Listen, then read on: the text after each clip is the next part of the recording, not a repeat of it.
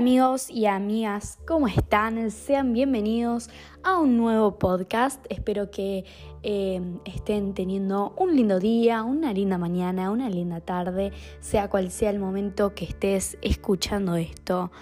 Bueno, el día de hoy vamos a estar realizando una nueva dinámica. Vamos a cambiar... Eh, la visión de nuestros podcasts. Vamos a hacer programas totalmente diferentes a lo que ya venimos haciendo. Vamos a estar incorporando una nueva sección. Y bueno, esta sección se va a tratar sobre cultura, ya que eh, creemos que es necesario promover la cultura a través del entretenimiento.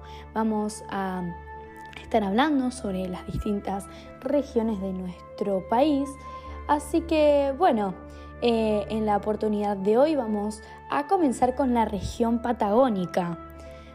¿Qué mejor que aprender desde el lado de la diversión y en este caso em, aprender desde eh, la parte de historia. Por supuesto, vamos a estar realizando diferentes podcasts de distintas áreas pero el día de hoy nos vamos a enfocar en acontecimientos históricos sucedidos en la Patagonia Argentina. Así que bueno, em, espero que tengan muchísimas ganas de escuchar este podcast y bueno, no les hago perder más el tiempo y vamos a empezar este programa del día de hoy. En la oportunidad del día de hoy vamos a estar hablando de la Patagonia rebelde. La Patagonia rebelde, también conocida como la Patagonia trágica, es el nombre que recibió la lucha protagonizada por los trabajadores anarcosindicalistas en rebelión en el territorio nacional de Santa Cruz, en la Patagonia Argentina, entre 1920 y 1922. Las condiciones de vida y trabajo en las estancias eran las más duras de aquellas épocas. El pago muchas veces era en vales o en pesos chilenos, los cuales eran tomados por un valor inferior en los comerciantes locales. Los peones vivían en las estancias, trabajando de 12 a 16 horas diarias, durmiendo en tarimas de maderas, tipo estantes, sin abrigo o con el poco que contaban en temperaturas bajo cero. Los patrones les proveían poca comida, la cual los peones eran obligados a pagar al patrón de estancia. Los depósitos donde se encontraban las tarimas donde descansaban eran cerrados desde afuera para evitar huidas de los trabajadores y el único día de descanso que tenían eran los domingos. En septiembre de 1920, la Sociedad Obrera de Río Gallegos, dirigida por Antonio Soto, más conocido como el Gallego Soto, de tenencia anarquista, pidió autorización para hacer un acto homenaje a Francisco Ferrer, pedagogo español fusilado en España. El permiso fue denegado por Correa Falcón y se allanó el local de la Sociedad Obrera. Se respondió con un paro de 48 horas y delegados de los peones de campo viajaron a Río Gallegos a apoyar el movimiento en el pueblo y presentaron un pliego de reivindicaciones, esencialmente reclamando mejoras en las condiciones de trabajo y que se reconozca a la sociedad obrera. Los estancieros con la Liga de Comerciantes e Industriales desconocen a la sociedad, a los delegados de los peones y se niegan a aceptar el pliego. Tras un intento fracasado de imponer carneros, los patrones aceptan parte de las reivindicaciones de los trabajadores a condición de que los delegados sean elegidos de común acuerdo con ellos, tomando en cuenta conducta y antigüedad, y se reservan el derecho de admisión es decir, dichos delegados no necesariamente seguirían formando parte del personal. Los delegados aceptan. el gallego Soto y su grupo la rechazan.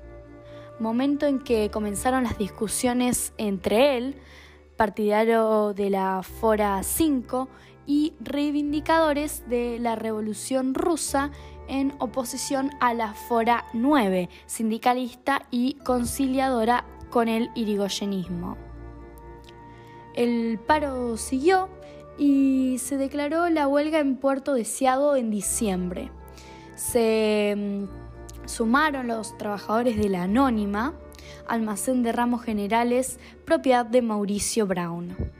Se producen enfrentamientos y tomas de estancias y en las afrentas muere el joven ferroviario de 21 años, Domingo Faustino Olmedo. En otra redada policial, en la estancia El Cerrito, se produce otra gresca donde cayeron heridos de muerte otros trabajadores más varios detenidos. El gobierno nacional no intervino aún, pero los diarios de Buenos Aires y la Liga Patriótica se ocuparon de crear un clima de tensión y escribieron ríos de tinta sobre el bandolerismo y la anarquía de la Patagonia. Irigoyen cedió a este clima y mandó al teniente coronel Héctor Benigno Varela a pacificar la situación y a un nuevo gobernador interino en reemplazo de Correa Falcón, el capitán Ángel Ignacio Isa. Varela, como negociador, ordena la rendición incondicional y las patronales firman una propuesta reconociendo la organización de los peones. La mayoría de la peonada acepta y se levanta la huelga. Bueno, eh, luego ocurrió una segunda huelga en las cuales eh, las reivindicaciones no se cumplieron, los presos siguieron detenidos, se persiguió a activistas, se cerraron locales y se deportaron trabajadores. Había trabajadores chilenos, españoles e italianos. Llega la segunda huelga esta vez la lucha fue por los presos políticos y a su vez se radicalizaron y extendieron las tomas de estancias y requisas de armas y comida. Representantes del gobierno inglés le exigieron al gobierno nacional protección para sus ciudadanos ante las tomas. Hacia el 5 de noviembre de 1921, Río Gallegos se paralizó. No hubo estancia en funcionamiento, ni hotel ni comercios. Miles de obreros marcharon por la ciudad con banderas rojas. La sociedad rural y la Liga Patriótica exigieron una solución definitiva. Pedían la vuelta de los tiempos donde unos mandaban y todos los otros obedecían. Las tomas estaban desafinando la propiedad privada capitalista. Al teniente coronel Varela se le ordenó volver a Río Gallegos, esta vez con columnas de soldados bien pertrechados.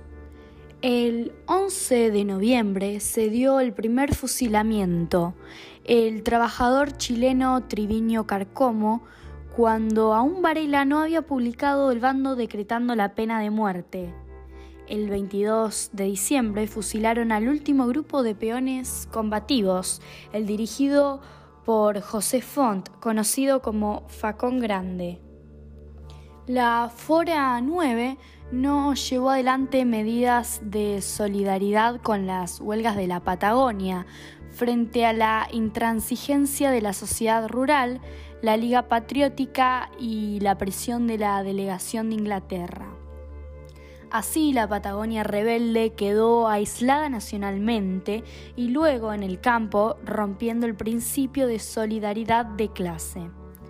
Además, el anarquismo ya no tenía fuerza como para llamar a grandes acciones de solidaridad.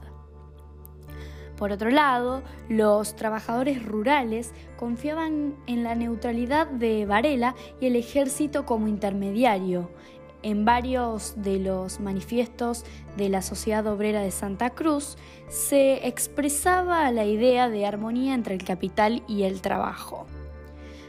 Los, eh, los, estancieros, como parte de la clase capitalista, estaban atravesando una crisis. Debía ajustar y por ende no estaba dispuesta a ninguna concesión hacia los trabajadores.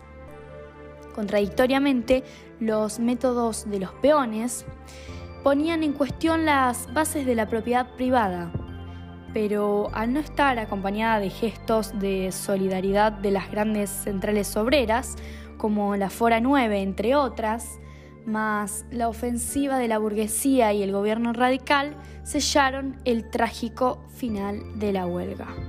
Al exterminar al último grupo de huelguistas, las tropas del ejército se dedicaron a rastrillar toda la provincia de Santa Cruz en busca de los huelguistas dispersos.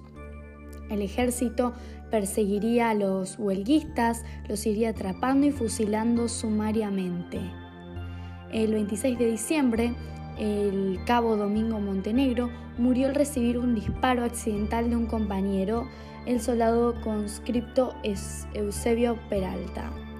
La campaña finalizó el 10 de enero de 1922. En total, eh, de 300 a 1500 obreros y huelguistas resultaron muertos. Así que bueno, este ha sido el final de este, de este podcast. Espero que lo hayan disfrutado, que hayan aprendido un poco más sobre historia argentina. Y bueno, no conté, em, no conté el porqué de de la elección de este acontecimiento, pero bueno, em, es, porque eh, entre el 2020 y el 2022 se cumplen 100 años de esta tragedia, em, ya que como hemos contado, eh, duró dos años. Esto comenzó siendo un reclamo pacífico, pero terminó em, siendo totalmente trágico, como ya hemos dicho, ya que bueno, hubo muertos, heridos, enfrentamientos, saqueos, em, ocupamientos y bueno, demás cosas. La verdad yo creo que se eh, podría haber resuelto de otra manera, pero bueno, eh, sucedió así y esto ya es parte de la historia. Así que bueno, espero hayan disfrutado de este podcast y nos encontramos en el próximo episodio.